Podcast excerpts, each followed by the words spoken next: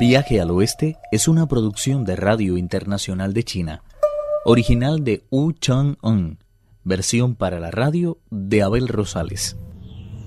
Muy poderosos resultaron los poderes de la estrella de Orión convertido en gallo para que con un solo cacareo la diableza recobrara su forma habitual, la de un escorpión del tamaño de un laúd. El dios cacareó por segunda vez y el monstruo perdió toda su coordinación de movimientos, cayendo muerto pendiente abajo.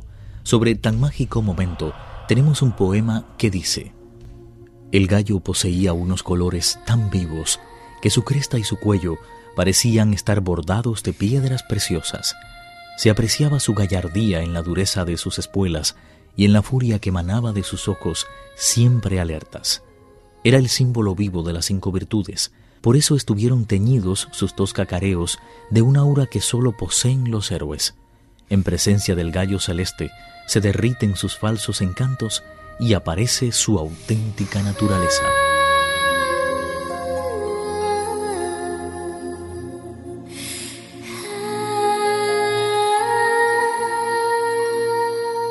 Pachie corrió hacia donde había quedado tumbada la bestia y poniéndole el pie en la parte de arriba del caparazón, exclamó Maldito monstruo. Esta vez no podrás adoptar la postura del caballo que se siente envenenado. De un golpe lo redujo a una masa informe. El dios volvió a adoptar una forma humana y regresó a los cielos montado en su nube. El bonzo inclinándose respetuoso junto a sus hermanos, dijo Disculpe todas las molestias que le hemos ocasionado. Cuando nos sea posible, iremos a su palacio a agradecerle completamente lo que hoy ha hecho por nosotros. Cogieron después el equipaje y entraron en la caverna con el caballo. Allí fueron recibidos por las muchachas que rostro en tierra les dijeron Nosotras no somos monstruos, sino mujeres del país del Lian Occidental que hace ya muchos años Fuimos raptadas por ese espíritu maligno. Su maestro se encuentra llorando en una de las habitaciones de la parte de atrás. El peregrino clavó en ellas la mirada y comprobó que en efecto ninguna poseía una aura maligna. Corrió pues al interior de la cueva y se puso a buscar al maestro, quien muy emocionado preguntó ¿Qué ha sido de esa mujer? Cuando le explicaron lo ocurrido, el monje Tang no sabía qué hacer para agradecer a sus discípulos. En la caverna encontraron algo de arroz y unos pocos tallarines y los cocinaron de la mejor manera que sabían. Una vez recuperadas las fuerzas, devolvieron la libertad a las muchachas, que regresaron a sus hogares cantando y llorando de júbilo. Antes de reemprender el camino hacia el oeste, los peregrinos redujeron a cenizas la antigua morada del monstruo. Fue así como, renunciando a la forma y a la belleza, cortaron los últimos lazos que los ataba al mundo y tras vaciar el enorme mar de los deseos, penetraron en la mente del Zen.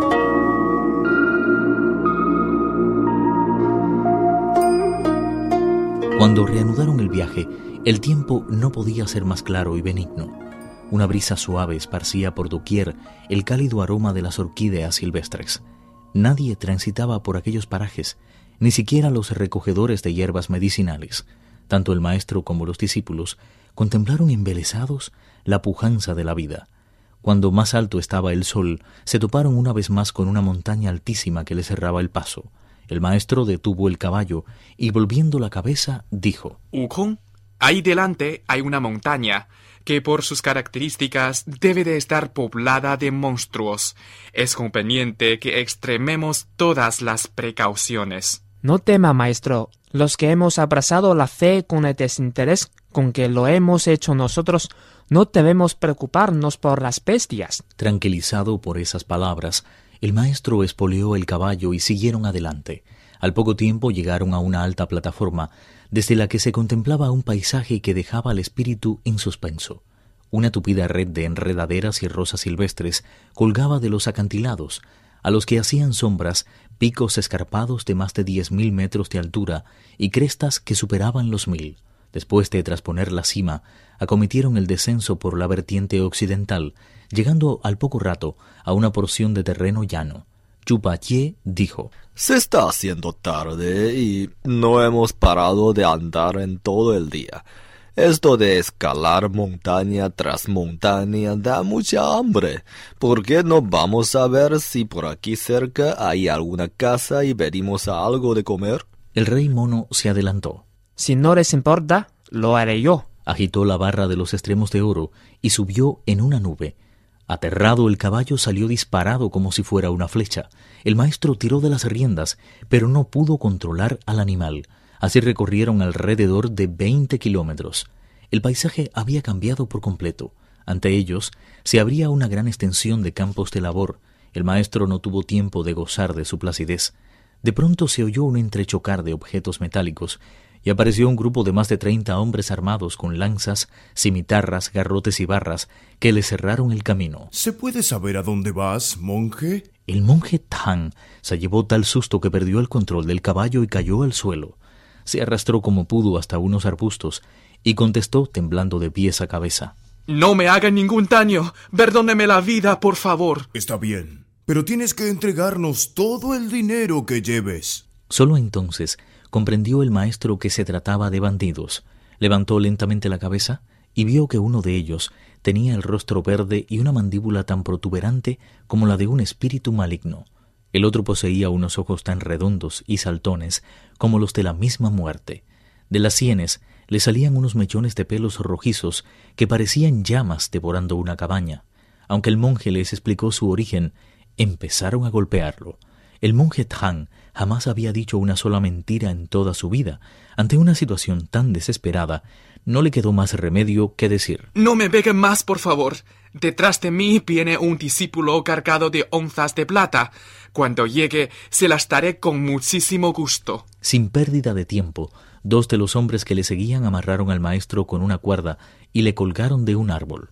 Cuando los tres discípulos del monje Tang lo vieron colgado de un árbol, decidieron que el rey mono se acercara solo. Al verle hablar con el maestro, los bandidos los rodearon y dijeron Tu maestro acaba de confesarnos que eres tú el que lleva dinero. Si nos lo entregas de buena gana te perdonaremos la vida. De lo contrario, los mataremos antes de que puedan decir Esta boca es mía. Todo el dinero que llevamos está aquí, aunque les advierto que no es mucho. Alrededor de veinte libras de oro y cerca de treinta lingotes de plata.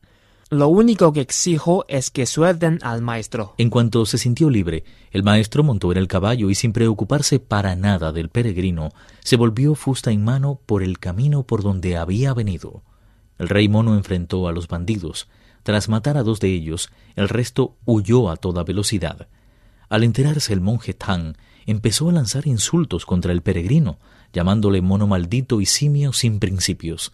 Inmediatamente ordenó a Pachie Haz un hoyo con tu rastrillo y entiérralos. No fui yo el que los mató, sino el peregrino. ¡Entiérralos de una vez! Asustado el idiota empezó a hacer a toda prisa un hoyo que no tardó en alcanzar los cuatro metros.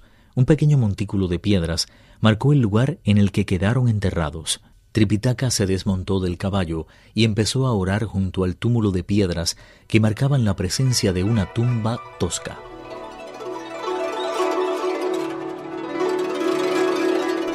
Quien obra el mal merece castigo, y quien adeuda debe pagar. No acuse, pues, de este crimen a este humilde buscador de escrituras.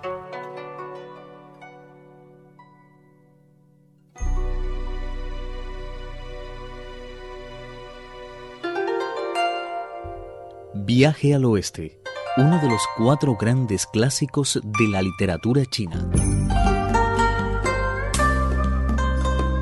Versión para la radio, Abel Rosales. Actuaron en este capítulo Pedro Wang, Alejandro Li, Víctor Yu, Guillermo Li, Carelis Cusido y Mauricio Percara. Esta es una realización de Abel Rosales, quien les habla, para Radio Internacional de China.